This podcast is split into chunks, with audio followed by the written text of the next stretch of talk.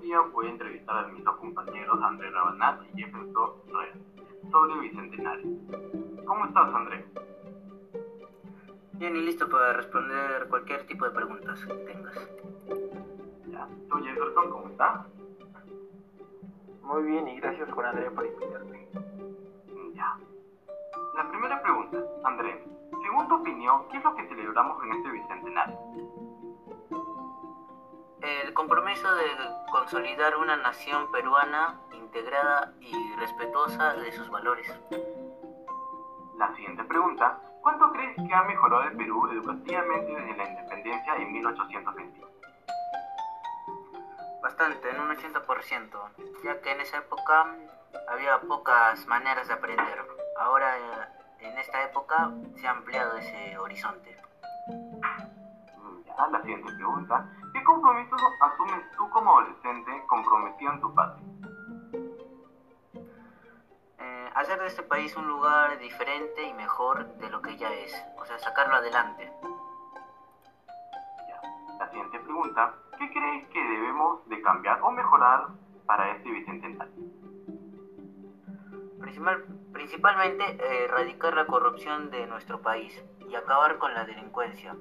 Y nosotros cambiar nuestra actitud como ciudadanos. Ya. La siguiente pregunta, Jefferson, ¿cuánto crees que ha afectado la corrupción al país y desde cuándo crees que existe? En mi opinión, la corrupción existe desde siempre porque nadie es perfecto y siempre el presidente va a tener fallos. La corrupción en la actualidad no es muy tomada en serio por nosotros los peruanos, ya que es más que un simple robo a nuestra economía. El verdadero precio lo pagamos nosotros. La corrupción es la escasez de medicamentos, la falta de colegios, el bajo salario de trabajadores del Estado, las carreteras en mal estado y mucho más. Ya. Según el contexto de la pandemia, ¿qué tipo de celebraciones o actividades podríamos realizar en casa? Con el contexto de la pandemia, podemos celebrar el bicentenario en nuestra casa colocando la bandera, preparando comidas típicas y, por qué no, escuchando música criolla. Siempre recordando nuestra historia y a los héroes que hicieron posible nuestra independencia. Ya. La siguiente pregunta, como adolescente, ¿cuál crees que es tu papel en el futuro del Perú?